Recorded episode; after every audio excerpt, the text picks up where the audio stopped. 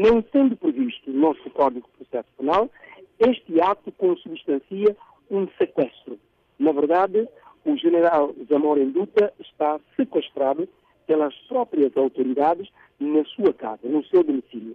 Então, esta é a situação. O vice-almirante foi acusado de crimes de organização de associação criminosa e perturbação da ordem constitucional.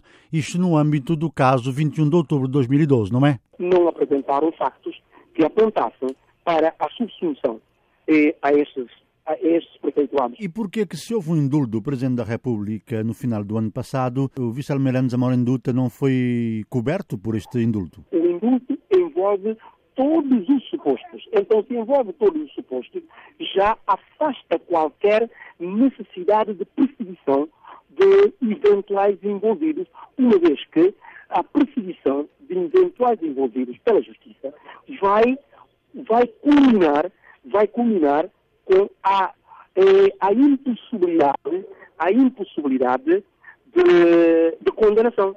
Então, estão a perseguir neste momento, nós presumimos que existe alguma agenda e confesso por trás de tudo isto.